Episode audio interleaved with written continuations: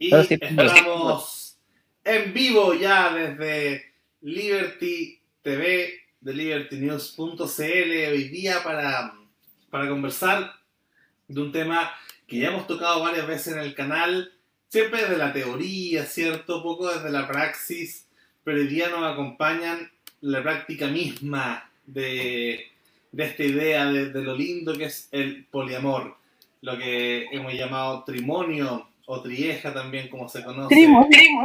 Eh, en, cierto, en, el mundo de la jerga poliamorosa.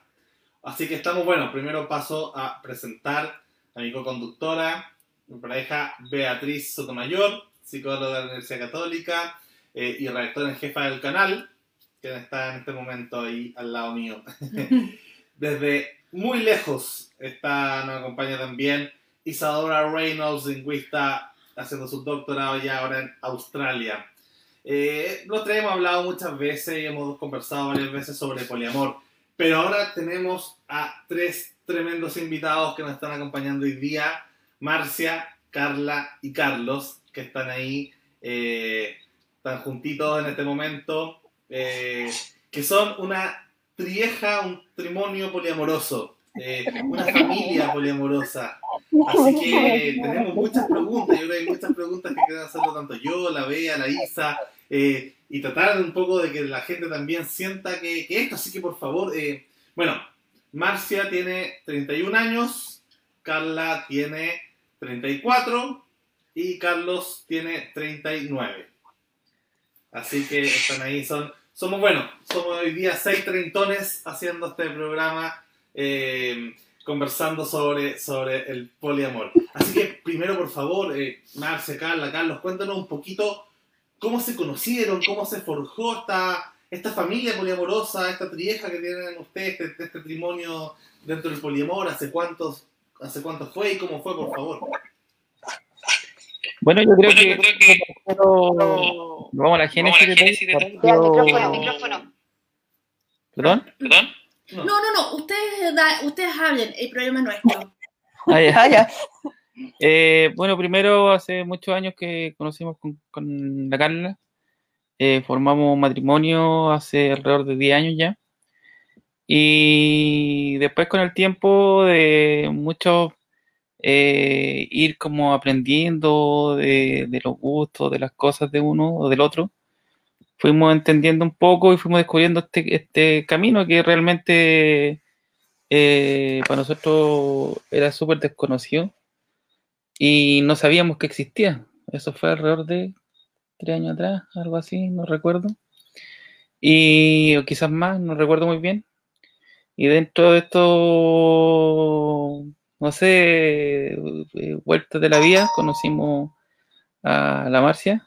Em, que eh, vivíamos, vivimos en la misma ciudad y, por esas cosas del destino surgió eh, el amor inexplicablemente, o sea, es difícil explicar, o sea, como que las tres personas eh, confluyan en el mismo sentimiento entre, por dar un ejemplo, Carla y yo y Marcia, Carla, Carla y, Marcia se fue dando de una manera quizás no muy no muy estructurada, sino que fue como algo eh, que, surgió eh, de acuerdo a lo que nosotros sabíamos un poco y, fuimos experimentando situaciones, por ejemplo, el hecho de salir juntos con los niños a un zoológico, me acuerdo que fue súper bonito, mm, eh, u otras ocasiones en las cuales compartimos, no sé,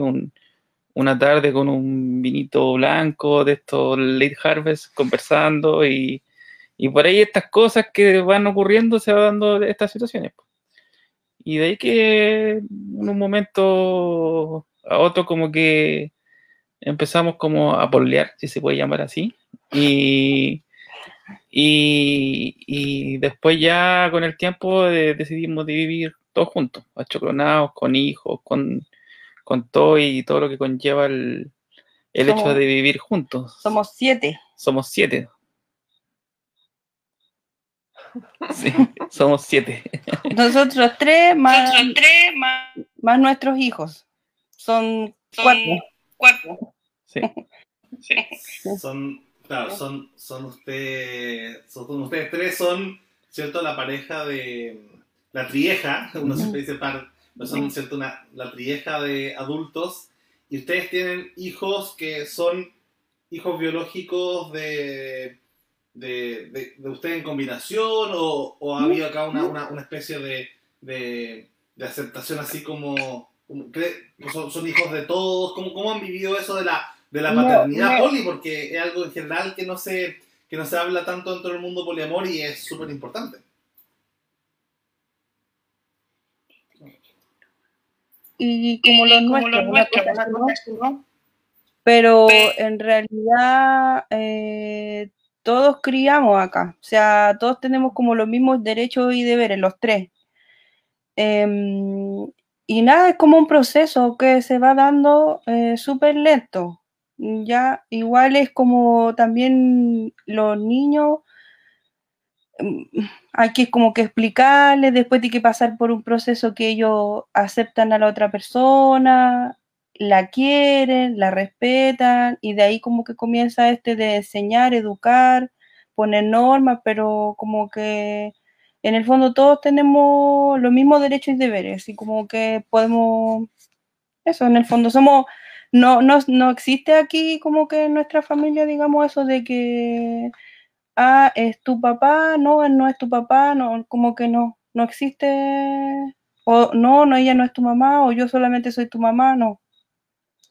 Como que son todos los adultos cuidando a los cuatro, a los cuatro peques.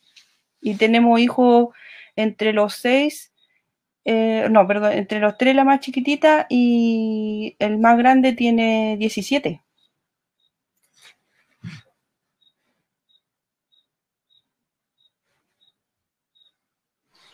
Está muteado, Lucas. Está muteado, Lucas. Ah, sí, está muteado. No sé qué. La más... ¿Yo les puedo hacer una pregunta por mientras? por mientras? Ya. Sí. Sí. Ya, eh, yo quería preguntarles por el aspecto social, es decir, ya, claramente tienen un triunvirato donde los tres tienen la, ¿cómo se llama?, la, la, responsabilidad de la crianza y es algo bastante bueno. Tener tres hace, por lo menos poder hacer una votación de dos contra uno, de repente en tomar decisiones quizás. Pero, ¿qué pasa en, afuera de su familia? Porque ustedes ya le explicaron a sus hijos, ya han conversado al respecto, entonces la dinámica de usted está, está más bien asentada. Pero, ¿qué pasa con, no sé, de repente me pregunto si habrá bullying en el colegio para sus hijos, si que la gente los molesta, si ha habido aceptación, qué dice su familia, cómo, cómo ha funcionado ya del, de la familia numerosa hacia afuera. ¿Qué? ¿Tú querés contestar, Marcia? Yo creo que sería bueno explicar cada una de las situaciones ah, de la familia eh.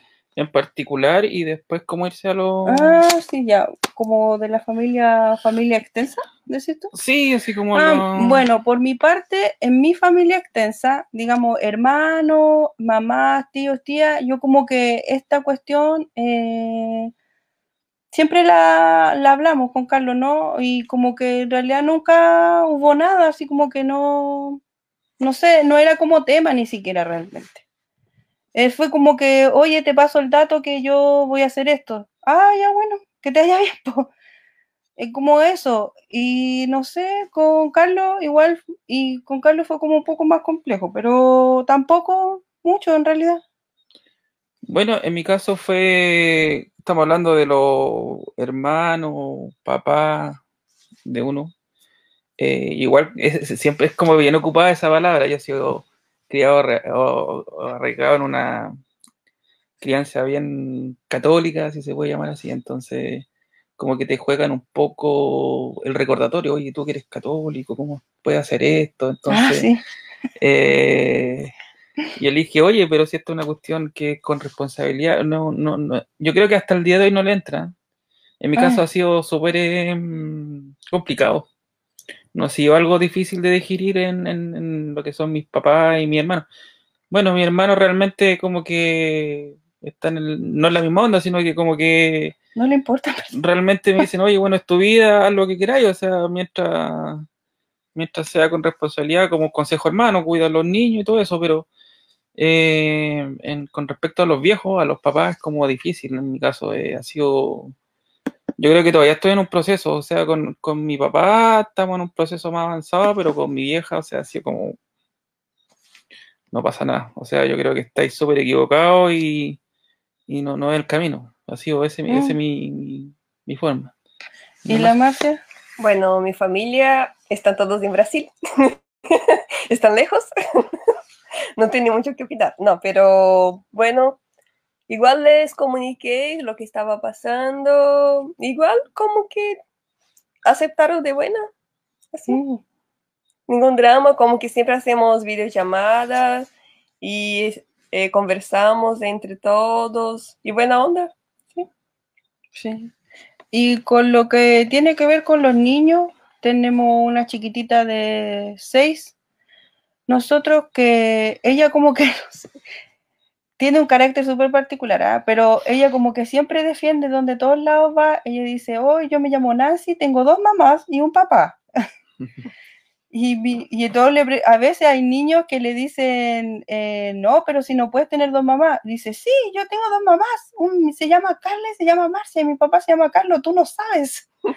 Eso se llama poliamor, le dice. Como que ella, no sé, enseña.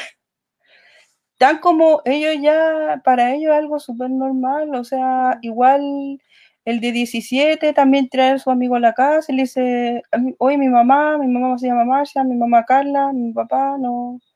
Como que no, en realidad no es tema para ellos. No, no sé, no. Igual un poco en, la, en, la, en la parada que uno tiene que, no sé si va en la crianza, yo creo que es una palabra muy antigua, así como que ya deja de usar. Yo creo que va más un tema en la parada que, los niños enfrentan diversas situaciones, o sea, más allá de, explicar en qué consiste la familia que tienen, o sea, en el quehacer diario, eh, decir, oye, ¿sabéis que a mí prácticamente eh, no es mucho lo que, que tengáis que decirme, o sea, me importa más lo que yo quiero, lo que yo siento, más, más allá de lo que, de lo, ¿cómo se llama?, de lo que tú vinís. Por ejemplo, tenemos uno de nueve años que nos dio una gran lección a nosotros, a los tres, y empezó a hacer, un día jugaba al arco a la pelota, así el orgullo del papá, el arquero, la pelota, fútbol, toda la cuestión, Y de un día para otro me dijo, oye papá, sabes que no quiero jugar más a la pelota, quiero hacer ballet. Eh. Y, y, también tuve el mismo susto, o sea, van a hacerle bullying en la escuela, lo van a molestar, y resulta que él es el único niño entre, entre ¿cómo se llama? Entre... Toda su escuela. Toda la escuela, que serán unas 20, 20 25 niñas. Y, y, ¿cómo se llama? Y, y, nos dio una gran lección porque él lo hizo, lo hizo súper motivado y, en, y de hecho motivó a otros niños a, a dar el mm. paso para hacer ballet. Y llegaron otros niños a la escuela y me acuerdo que él tuvo una presentación cuando ya después que hizo todo su, y que, pucha, toda la gente en, lo, lo audió de pie y fue como súper emocionante y ahí uno se da cuenta que realmente los niños de repente enseñan más que lo que uno puede enseñar a los niños, porque tienen más, menos, menos miedo al, al, bullying puede ser, o menos miedo al, al que dirán. Sí, es verdad. Sí. Quería preguntarle también por la situación, de repente muchas veces la gente piensa que, que con el tema laboral, qué dirán, no sé, eh, en el mundo del trabajo o de las pegas, ¿cierto? Ustedes eh, me comentaron en algún momento, Carla, que tenían un emprendimiento juntos, ¿cómo lo hacen? ¿No han tenido problemas en ese sentido de, de verse como, no sé si subyugados a, a, jefes como más conservadores? ¿Cómo, ¿Cómo ha sido también esa experiencia desde el mundo quizás más emprendedor, más, más independiente, de, de poder darle la libertad de poder decidir eh, qué tipo de familia quieren hacer y, y, vivirlo plenamente sin, sin, restricciones de ese tipo, que puede ser como algo que, que, puede ser una limitante para muchas personas quizás poliamorosas que quieran vivir eh, el amor como lo viven ustedes tres, pero, pero tienen miedo a justamente a, al que dirán. Eh, no sé, en el mundo del trabajo, en, en, su sociedad, porque una cosa es la familia y uno puede hacerle caso o no, ¿cierto? Una cosa es lo que, lo, que viven los niños de alguna forma, eh, pero ustedes con, con, respecto a los vecinos o, o, o, al mundo laboral, ¿cómo, cómo viven esto en, en, la, en, la, comunidad más allá de la familia? No, no como, como normal. Como, normal, pues, como, como nosotros, o sea, al vecino le decimos, ahora, ¿sabe qué? Ella es mi esposa, él es mi esposo. Y como que todos quedan así, eh, como que no cachan qué preguntar después, ¿no? Y, pero después le decimos, no, es que nosotros somos poliamorosos y somos una familia plural, o sea, vivimos los tres, somos, ah, buena, buena onda, así como que, no sé, todos nuestros amigos saben, los papás de nuestros amigos, los tíos de los tíos, de los amigos, de los primos, como que, no sé, para nosotros es como súper normal. Y en cuanto a, como al tema laboral, tenemos nuestra empresa y como que nuestra vida privada es nuestra vida privada, o sea, no sé, yo no le ando diciendo a mi, a mi cliente qué es lo que, qué es lo que comí en el, en el almuerzo, no sé, como que converso cosas de pega nomás. Yo tampoco me preguntan más allá. No sé, ¿qué pensáis tú, Marcia? Sí, lo mismo. Sí. Sí, no, no hay mucho tema que hablar sobre eso, como lo que pasa eh, en el tema laboral no implica mucho en nuestra vida cotidiana, así como...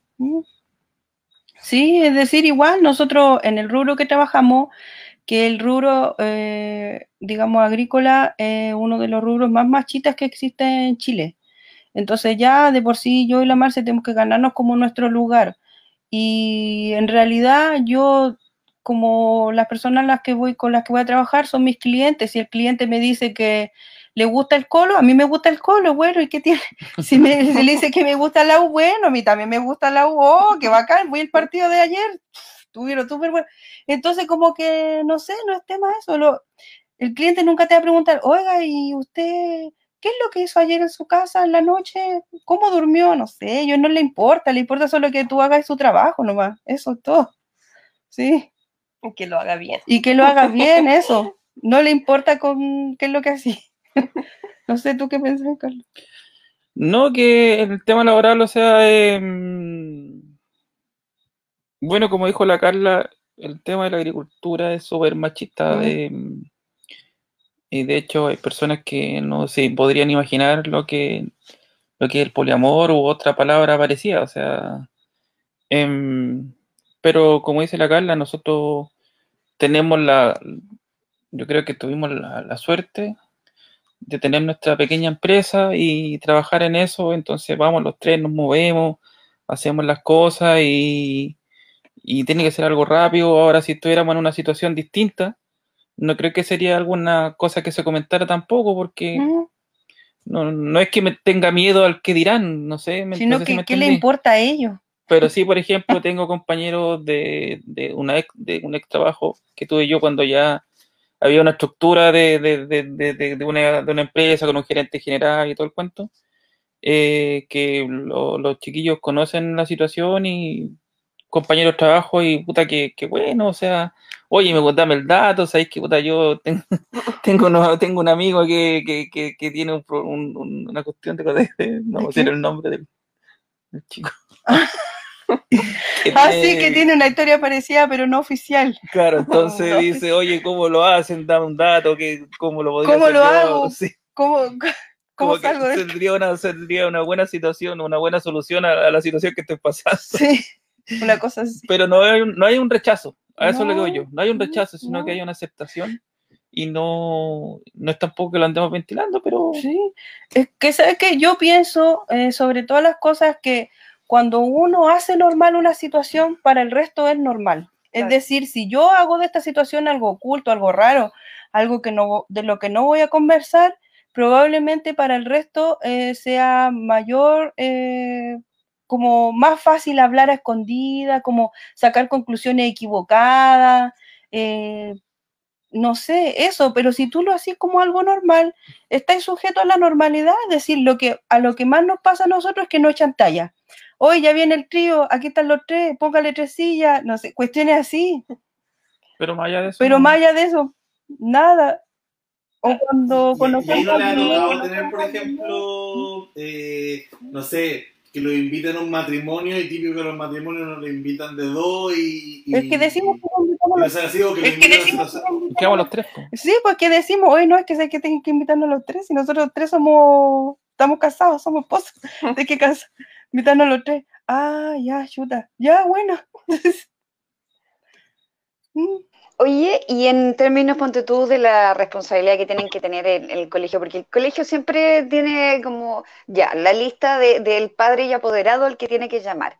Si, por ejemplo, ustedes dos, ni, ni Carlos ni Carla, pudieran llegar al colegio, eh, por ejemplo, Marcia podría ir a buscar a los niños y nadie tendría No, pues- problema con eso, porque yo creo que una de las cosas más brígidas de la- del poliamor es la logística. Por lo menos en mi caso ha sido más o menos así cuando tienes más de una pareja que, en verdad la logística y el nivel de sinceridad que tienes que tener y la apertura de, de hablar tus sentimientos y todas tus cosas, eh, la logística a mí me parece lo más pesado de, de una situación Sí, pero no, poliamorosa. como que acá no hay problema en realidad, porque como no sé, los tres vivimos juntos, trabajamos juntos, estamos con los niños juntos, entonces, obviamente si, si yo ni Carlos puedo ir a buscar a los mayores, va la Marcia, de hecho la Marcia lo ha acompañado caleta de cosas de la Sí. escuela, o yo he acompañado también a más chiquititos, no sé, como, sí, ¿por qué no? O sea, no, no le veo un problema en realidad, ¿no es cierto, Marcia? No sé.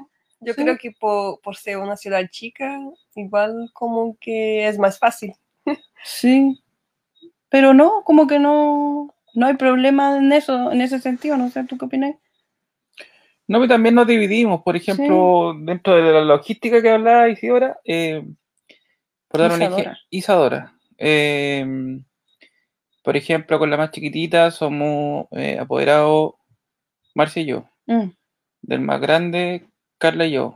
Y de los otros dos, eh, puede ser eh, Marcia y Carla o, o Carla y yo. Pe- Pero, también existe la posibilidad de que lo pueda ir a buscar un tercero. De hecho, en los colegios Sí. preguntan. Pero no, también eso lo vamos hablando. Oye, pucha, pues no tener tanta presión, porque acuérdate que el colegio también conlleva ir a las reuniones de apoderados, que mm. hay que ir a los stands del 18, que los carros alegóricos, que todas esas cuestiones. Sí, de tenemos actividad. Entonces, eh, también hay que, dentro de la logística, di- distribuirse, porque no, no podéis estar los tres en uno, los tres en el otro, los tres Sí, en el otro, los tres en otro, porque no, es imposible. Y, y también pienso que eh, siendo tres, bueno, lo, lo creo así ahora, y más que estamos en la entrevista, más lo pienso igual, que es como más fácil eh, dividirse. Sí. Es, uy, es ultra mega fácil dividirse todo. De repente, no sé, la Marcia que le encanta cocinar, está cocinando, yo estoy haciendo aseo, el Carlos está viendo una cuestión, o el Carlos está cocinando, la Marcia está haciendo aseo, yo estoy viendo a los niños que estamos jugando afuera, eh, yo los llevo a la plaza, la Marcia hace una cuestión, el Carlos otra. Entonces, como que en realidad, no sé, no es como que haya una sobrecarga de, de labores para uno ni para otro, sino que como que nos dividimos súper bien los tres. Claro. pues, Este es u- ultra fácil. en términos de trabajo también, por ejemplo, Sí. mañana salimos a trabajar, Marcia y yo. Mm, Y yo no. Después, la Carla se va a quedar acá con los niños. Con todo este tema de la pandemia, igual ha sido, hay que acomodarse, o sea, tú sabes que alguien tiene que quedarse con los niños en la casa. Y en los días siguientes vamos a salir Carla y yo, quizás, y en otras ocasiones ha salido Yo, Car- yo en la Marcia. Carla y Marcia, y yo Mm. me quedo con los niños, o sea, siempre hay una forma de arreglarse. Eh, bueno, yo, y esto lo digo de los libros, que, que había leído que, o sea, que, que la familia poliamorosa extendida tiene la, la ventaja de que no son solo dos que están agotados, sino que como pueden ser tres, dos pueden estar durmiendo siesta y, y otro está despierto. Entonces, son tres adultos con más energía, ya que serían dos. Y, y ustedes eh, prueban eso, pero lo que también decía Isadora, eh, que, en- y acá estoy citando eh, un libro, Ética Promiscua, que se supone que es del poliamor, que dice que, eh, que el amor puede ser infinito, pero el tiempo no lo es. Y supongo que para otros arreglos, o si, por ejemplo, Marcia no viviera con ustedes, ahí las cosas se hacen más complicadas para verse. Pero mi pregunta, eh, eso era el comentario, eh, mi pregunta era, ¿cómo les ha cambiado la vida esto? Y no, y no me refiero al punto, a, los problemas que uno pudiera tener eh, con la familia, el colegio, el supermercado, eh, el trabajo, etcétera, sino cómo les ha cambiado, porque relacionarse de a dos es bastante diferente de relacionarse de a tres. Y lo digo porque digamos, eh, porque uno, desde mi experiencia, tiene que preocuparse de ser súper como equitativo, de, de que hacer el esfuerzo consciente de no, de, de no dejar al otro al lado, digamos, de, de- de estar como preocupada, eh, de, no, de, que am- ambas partes se sientan igual de incluidas. Y eso es, es complejo. ¿Usted han tenido problemas con eso de, que, de que ustedes tienen que dividir su atención y su cariño al mismo tiempo con dos personas? Porque con uno es como más fácil, pero con dos es como que uno, no sé, han tenido, ¿cómo lo han manejado? ¿Ha sido un problema o no ha sido nunca un problema para ustedes? Bueno, para mí no problema. Es porque igual compartimos los tres, eh, igual tenemos nuestro rato con la Carla y yo, o yo con Carlos, o Carla con Carlos, y eso como normal. Mm. Sí, no sé, en un principio, obviamente, yo pienso que es como un proceso, ¿no? Que con un principio cuesta un poco más, porque como que uno está tratando de dividir la atención y todo el cuento, pero ya después, eh, no, no, no es como que algo que cueste, sino que es algo que uno no que hace porque lo quiere, por, porque sí nomás, sino que hace porque le gusta hacerlo. Es decir, a mí me gusta pasar tiempo con la Marcia sola y tenemos como que nuestra propia relación, ¿no? O sea, Mm. nuestras cosas, nuestros propios secretos, y en eso no está incluido el Carlos. Él está como fuera de eso. y yo también tengo mi... Pobrecito, sí. No lo sabía. Ah, Ahora te viene a enterar, pobrecito. Y yo también tengo mi propia relación con Carlos y la Marcia con el Carlos y así yo no le ando preguntando si ellos están dos están conversando, no le pregunto, oye, ¿qué hablaste con la Marcia? ¿Qué hablaste? Carlos, ¿qué habla? O Marcia, ¿qué hablaste con el Carlos? No, porque como que ellos también tienen su vida privada, ¿no? Entonces, y también estamos los tres juntos, es decir, eh, siempre confluimos los tres.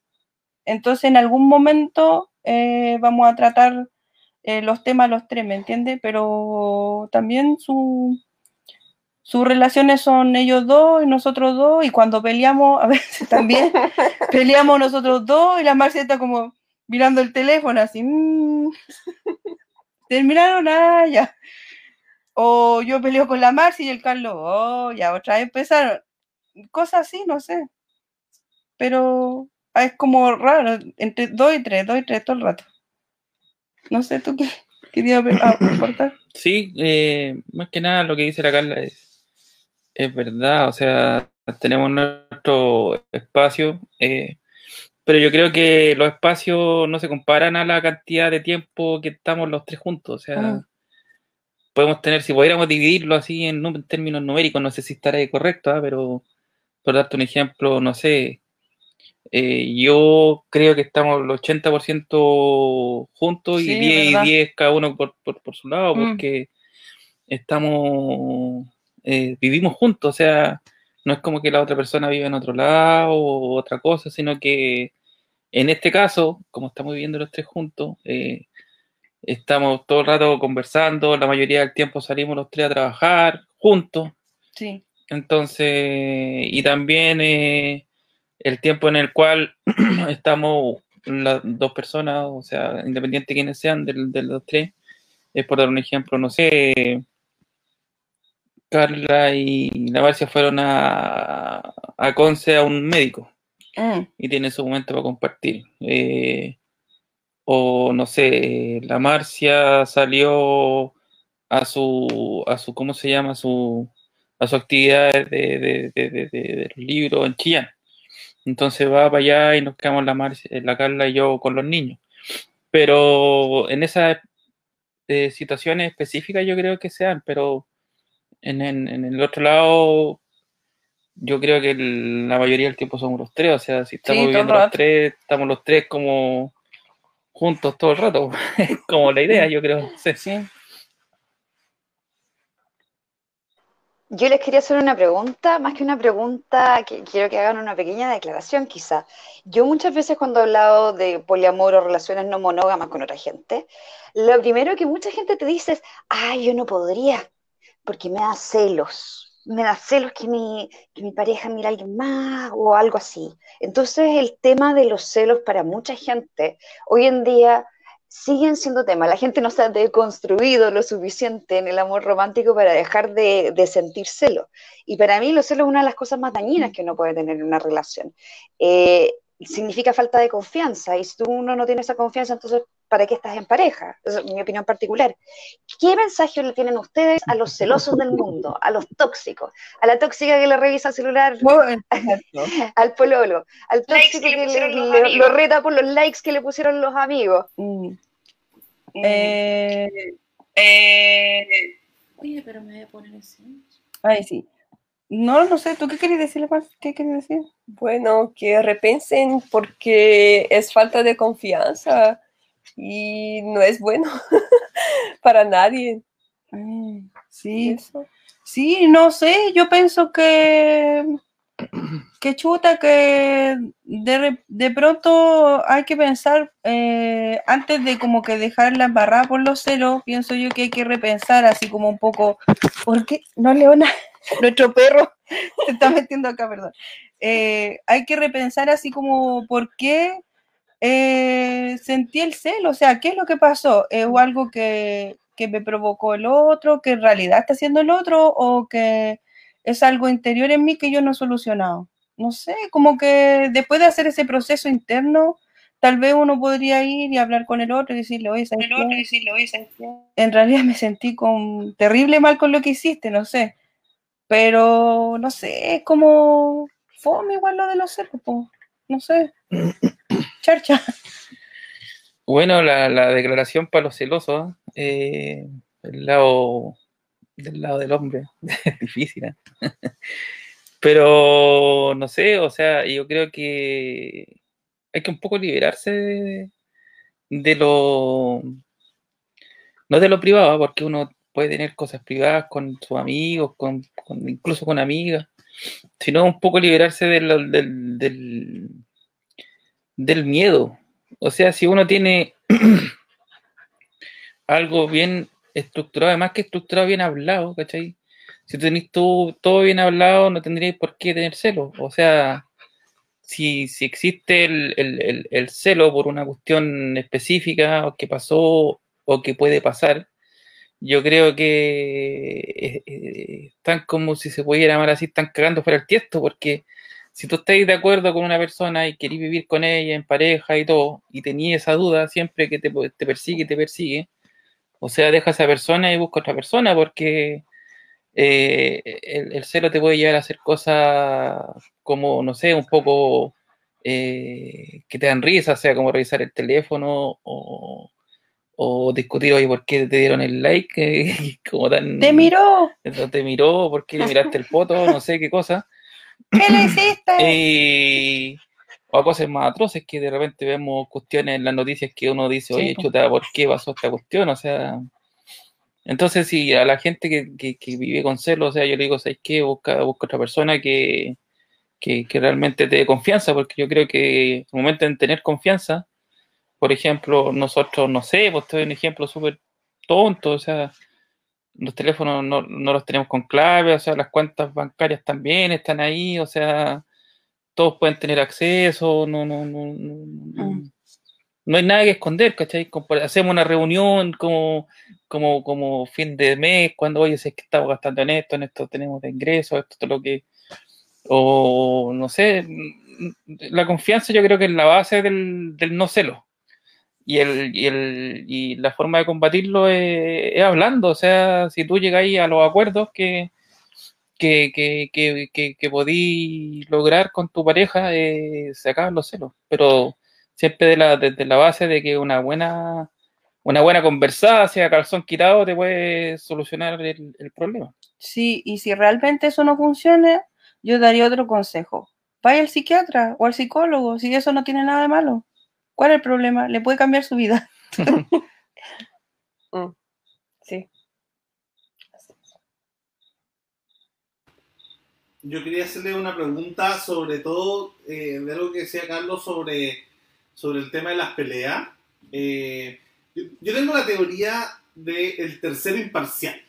Eh, que, que- y, y cuando pensé en esta idea del matrimonio, eh, fue justamente porque veía, al menos con amigos, eh, o cuando había una pareja muy amiga de, o sea, una persona muy amiga de una pareja, en general cuando se daban estos conflictos, esta tercera persona que claro, que no sé, cuando la Marcia veía el celular mientras ustedes peleaban, o Carlos dice como, ya partieron de nuevo con las peleas, de alguna manera igual ayuda a bajar las tensiones de las peleas porque yo tengo la teoría que cuando hay solo dos polos o dos personas con sus puntos de vista muy contrarios, es mucho más difícil llegar a acuerdos que cuando hay tres que, tres que se respeten mutuamente como iguales entre los tres, que en el fondo yo pienso, si hay dos personas que admiro, sean dos amigos o dos parejas que, que admiro y que me están diciendo, puta, Luca, la estáis cagando y no creo que sea por allá la cosa, ¿cachai? Es mucho más probable que yo baje mis defensas en cuanto a mi testarudez, eh,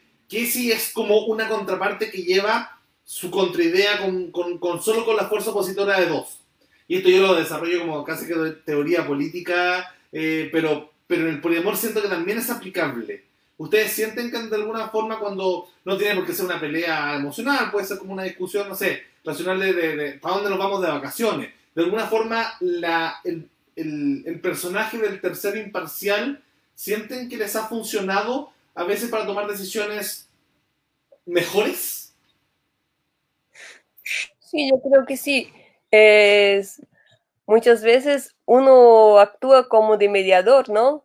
En un conflicto o como una tercera opinión también. ¿Sí? Es como para mejor. Sí, yo también considero eso. Mira, te voy a dar un ejemplo práctico. De pronto yo estoy así como ultra enojada con el Carlos y el Carlos me, se enoja conmigo y los dos pelean así. ¡ah! Y después ya nos acostamos y ya no te hablo, no te hablo, chao. Y al otro día la Marcia me dice, bueno, hola mi amorcito, hola. Y le dice al Carlos, hola mi amor, hola. Y yo digo, chuta, está tan de buen humor.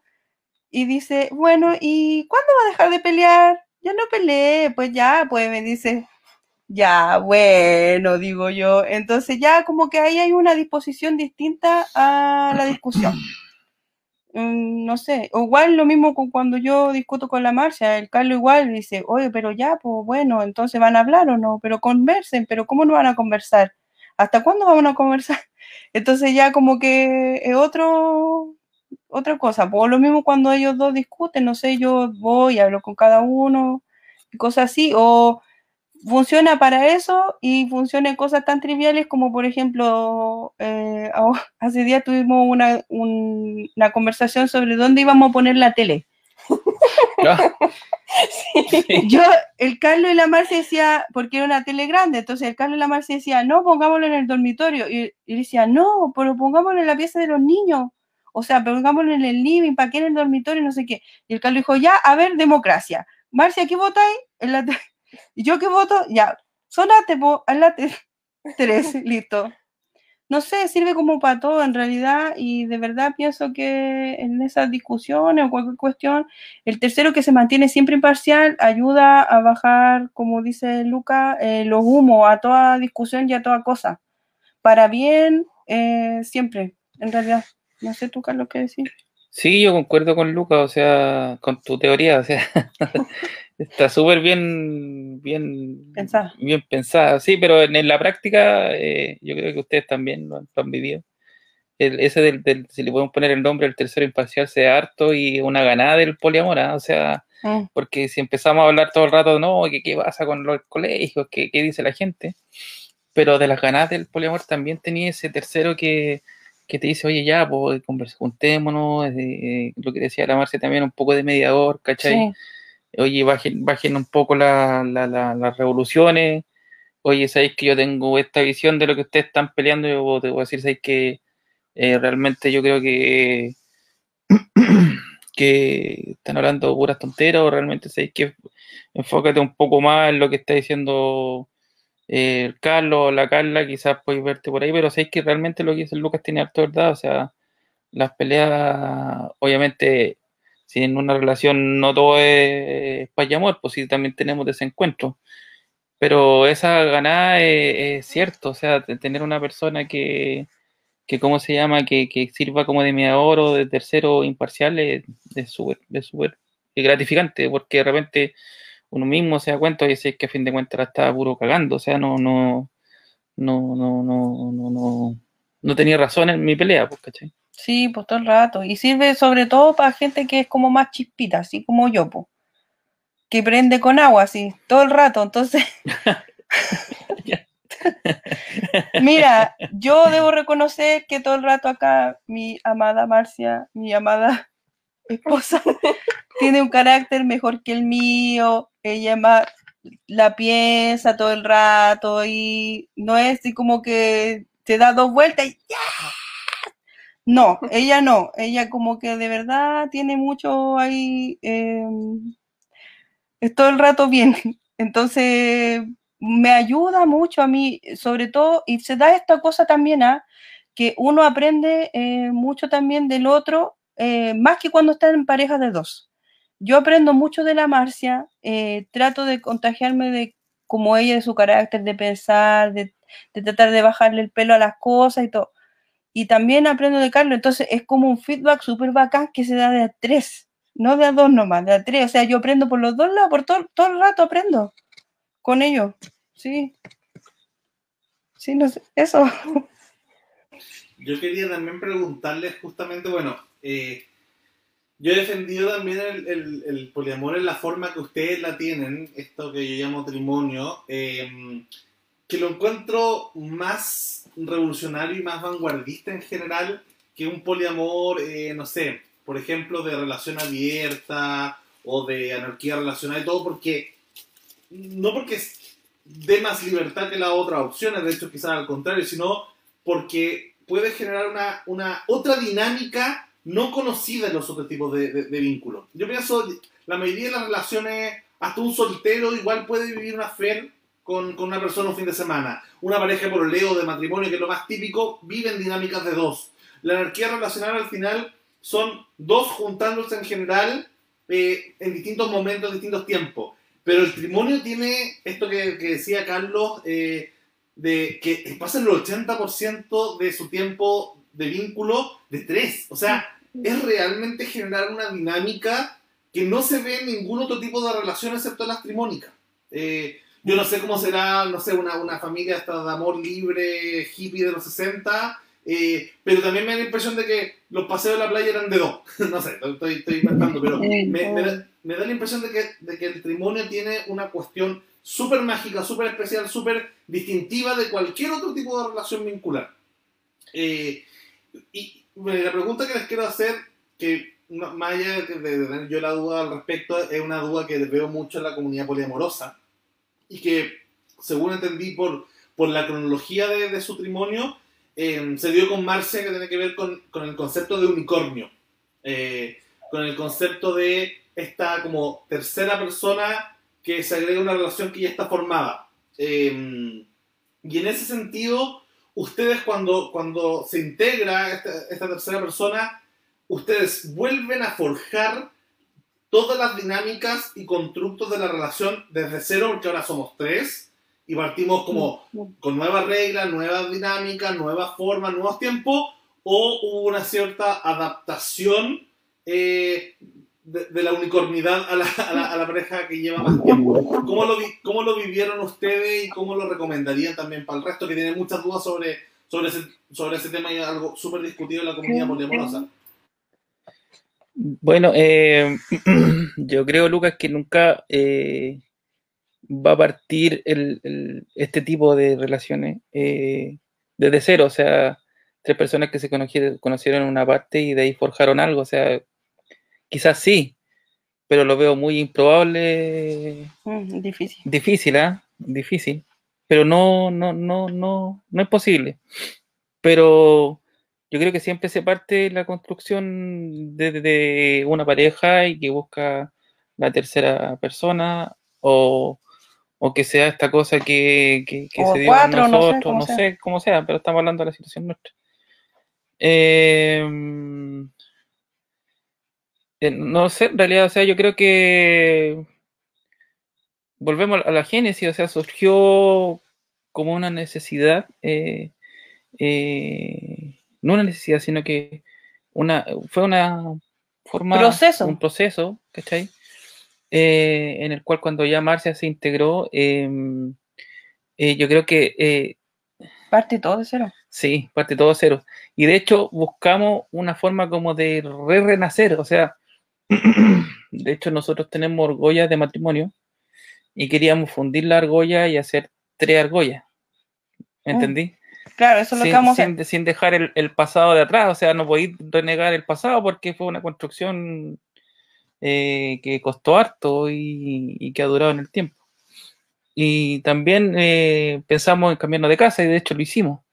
Mm, Y por, e- y por eso eh, eh, buscar nuevos espacios, porque tenéis que como que replantearte todo, o sea, ya no es que llegue y tiene que acoplarse a lo que tenemos nosotros, sino que...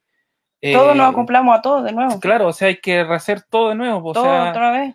todo, todo, todo, todo, todo de nuevo. la creo. forma de criar, todo, la Sí. forma de ver, todo se hace de nuevo, todo, todo. No sé, ¿tú qué pensás que fuiste la, como dicen, la unicornia? La unicorniedad, dijo Lucas. la unicorniedad. Yo creo que fue como más entre los tres creando el día a día, ¿no? Eh, el compartir y las reglas y todo. Todo se fue creando ay, no, no. Eh, desde cero. Mm. Sí. Sí, yo pienso que añadiría para la pregunta de Lucas que me parece que es súper interesante lo que él dice, ah, que, que la- los trimonios son mucho más revolucionarios, eh, digamos, que la- las anarquías relacionales, y yo considero que es así. ¿Sabes por qué? Porque nuestros hijos ya tienen otro concepto de relación, y entonces en la generación de ellos, o los hijos de ellos, puede ser que ya no hayan pareja, o sea, que hayan triejas, porque va a ser algo tan instaurado en su forma de vivir que no va a necesitar una relación monógama previa para tener una relación poliamorosa. Exacto. ¿Entendí? Entonces, ¿dónde va realmente lo revolucionario y lo interesante del poliamor? Que puede cambiar nuestra, la las generaciones futuras. Eso es lo interesante. O sea, es muy fácil para cualquiera poder tener varias relaciones, pero si yo no creo conciencia en las generaciones futuras acerca de lo que yo estoy haciendo, eh, en el fondo como terminando con la monogamia y terminando con estos estereotipos, eh, se va a quedar ahí, va a ser como palabra muerta. Necesitamos crear conciencia para las, generaciones venideras. Y eso es lo importante, yo pienso, que de, tener una familia plural. Mis hijos, con su propia, digamos, con- desde su propia visión, ayudan a entender a sus compañeros cómo es tener una familia distinta a la de a las que sus compañeros tienen. ¿Me explico? Decir, la Nancy cuando le dice a su compañero, no, yo tengo dos mamás y un papá. Chuta, al principio puede parecer algo muy extraño, pero después de un rato le va a parecer, bueno, ¿por qué no? Si hay alguien que tiene dos mamás y alguien que tiene dos papás, ¿por qué no puede haber alguien que tiene dos mamás y un papá o dos papás y una mamá? ¿Me entiende? Entonces, yo considero que sí, que lo que dice Luca es muy cierto. Y bueno, para responder su otra pregunta, creo que hoy en día es difícil tener un trimonio o una trieja eh, madura, digamos, eh, sentimentalmente madura o relacionalmente madura, eh, si es que no ha habido una relación anterior, porque la relación anterior, es decir, la relación que sale de la monogamia, tiene que ser una relación que está muy madura. Es decir, que sea capaz de soportar eh, a un nuevo integrante sin destruirse, sino que cambiando con el tiempo. Porque si no se logra esto, es decir, las tres personas se van a ir cada una por su lado y se va a destruir. Por eso que las personas que se embarcan en este viaje, que tienen que estar muy seguros de que ellos tienen una relación lo bastante madura como para poder ir cambiando con la persona que va a venir. Porque la persona que va a venir eh, no es un mueble, digamos, no va a estar a sus deseos, tiene propios deseos y va a hacer lo que ella estime conveniente. Entonces, por eso que cambia, se destruye y se construye al mismo tiempo. Es un proceso. Todo el tiempo cambia. Eso. Súper. Oye, le iba a hacer una pregunta súper eh, ridícula y quizás personal, no, sé, no, la, no la tienen que responder, pero a mí siempre me ha saltado esta duda. ¿Cómo duermen? ¿Tienen una cama king donde están los tres? Sí, una cama king. Se- se- ¿Y cómo lo hacen en No, el verano? no. Porque debe ser un calor espantoso. Pu- Puta, cagados de calor, pero tengo ventilador.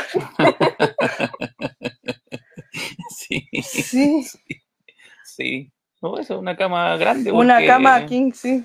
Aparte que estamos un poquito Estamos todos a- terrible gordos. weón. afecto a la pandemia, Sí. entonces hemos subido los niveles de azúcar y los niveles de masa corporal. Ah, Entonces necesitaba una cama. menos la Marcia que es la más flaca, pero yo y el Carlos ya éramos guatones de antes. ¿Y se van turnando Sí, quién va al total. medio?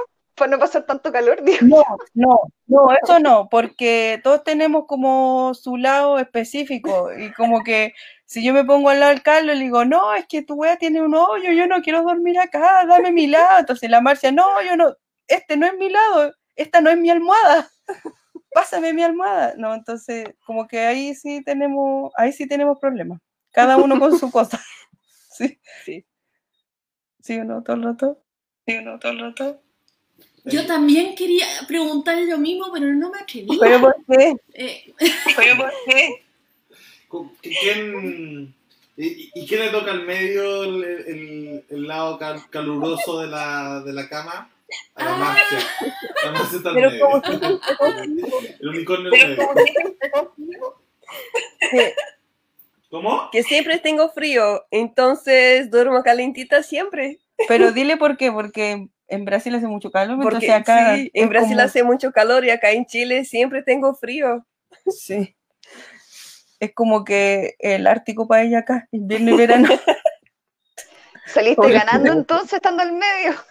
Sí, de hecho el otro día estaba jugando en un cigarro, parece, algo así. Y me dice la Marcia, oye, ¿sabéis qué? Este, esta, y era una brisa súper agradable, o sea, después de un día de casi 30 grados de calor. era una brisa súper agradable. Y me dice, ¿sabéis qué? El invierno es así en, en, en- porque la Marcia es del nordeste de Brasil. Y me dice, el, el invierno es así en, en, en donde, donde vengo yo. Ah, sí, le digo yo, ¿y cómo andan allá para este, para este? Y era un, un viento rico, o sea, después de un día de calor, viento rico. Y me dice, no, andamos, yo le he dicho la talla, andan con parcas, con chamanto, con gorrelana. Y me dice, eh, sí. y ahí entendí todo el cuento porque siempre tiene frío, güey. Oh, pobrecito. Oh, pobrecito. Es que hace mucho frío. Hace mucho frío.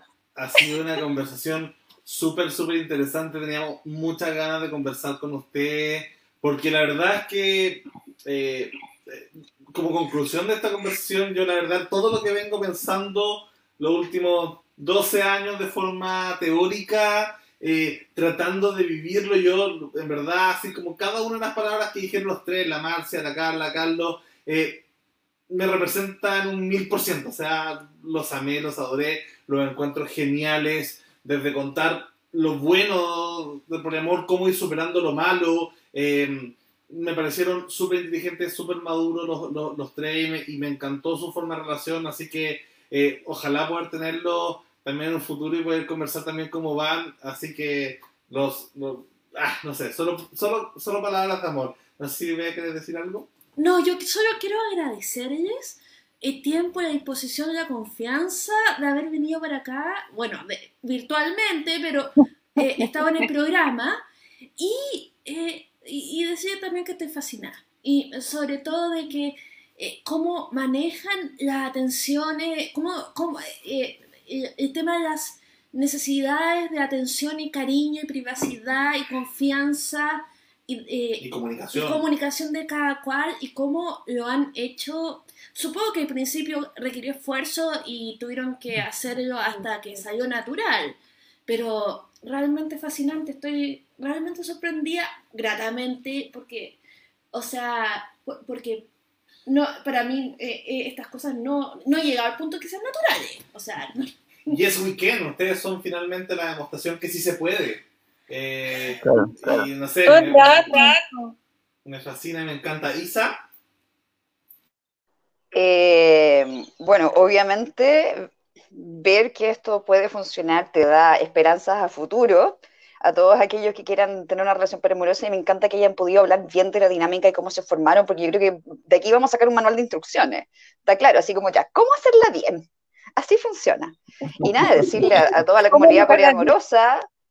Eh, los unicornios existen, se dan y funcionan, así que es, un, es una luz de esperanza para toda la comunidad, encuentro yo. Mm.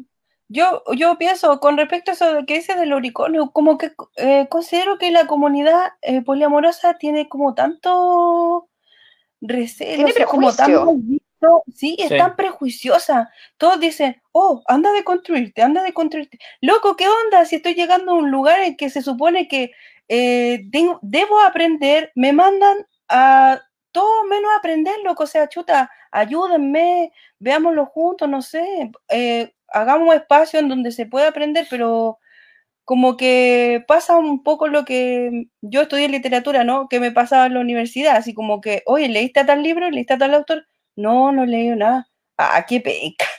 Ándate a otro lado. Chuta, ya, bueno.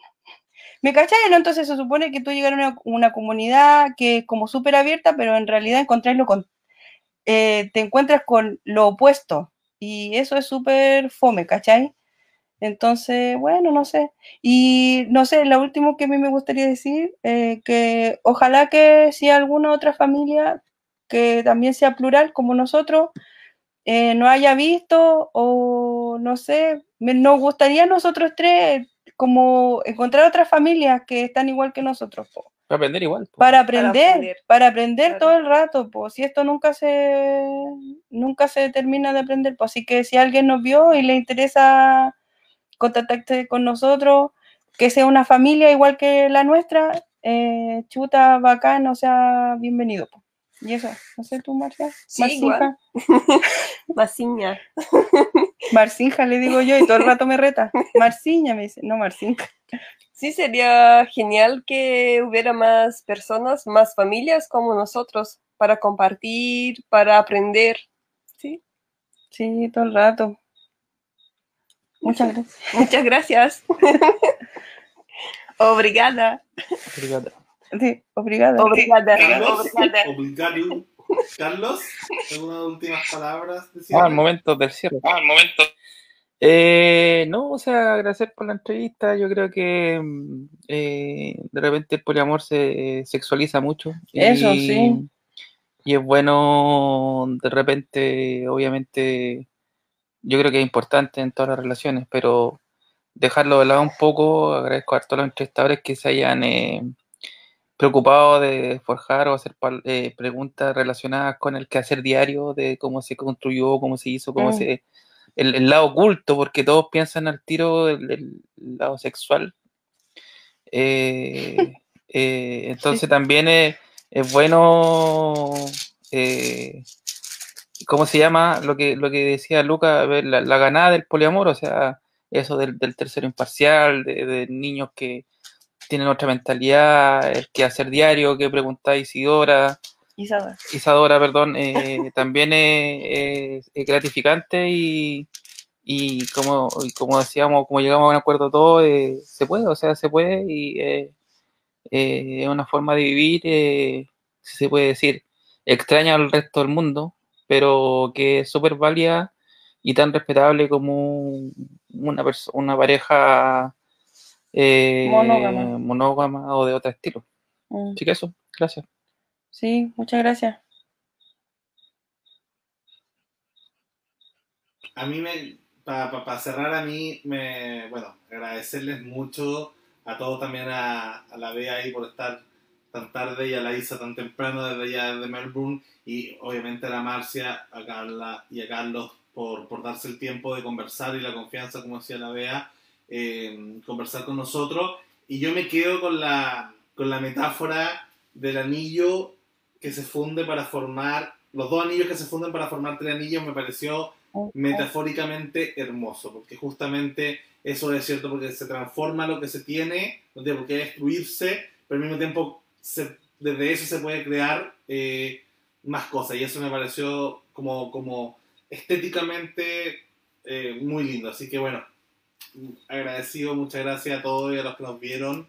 Eh, y, y- y bueno, ojalá esto se, se, se repita y se replique harto este video. Muchas gracias. Chao. Chao.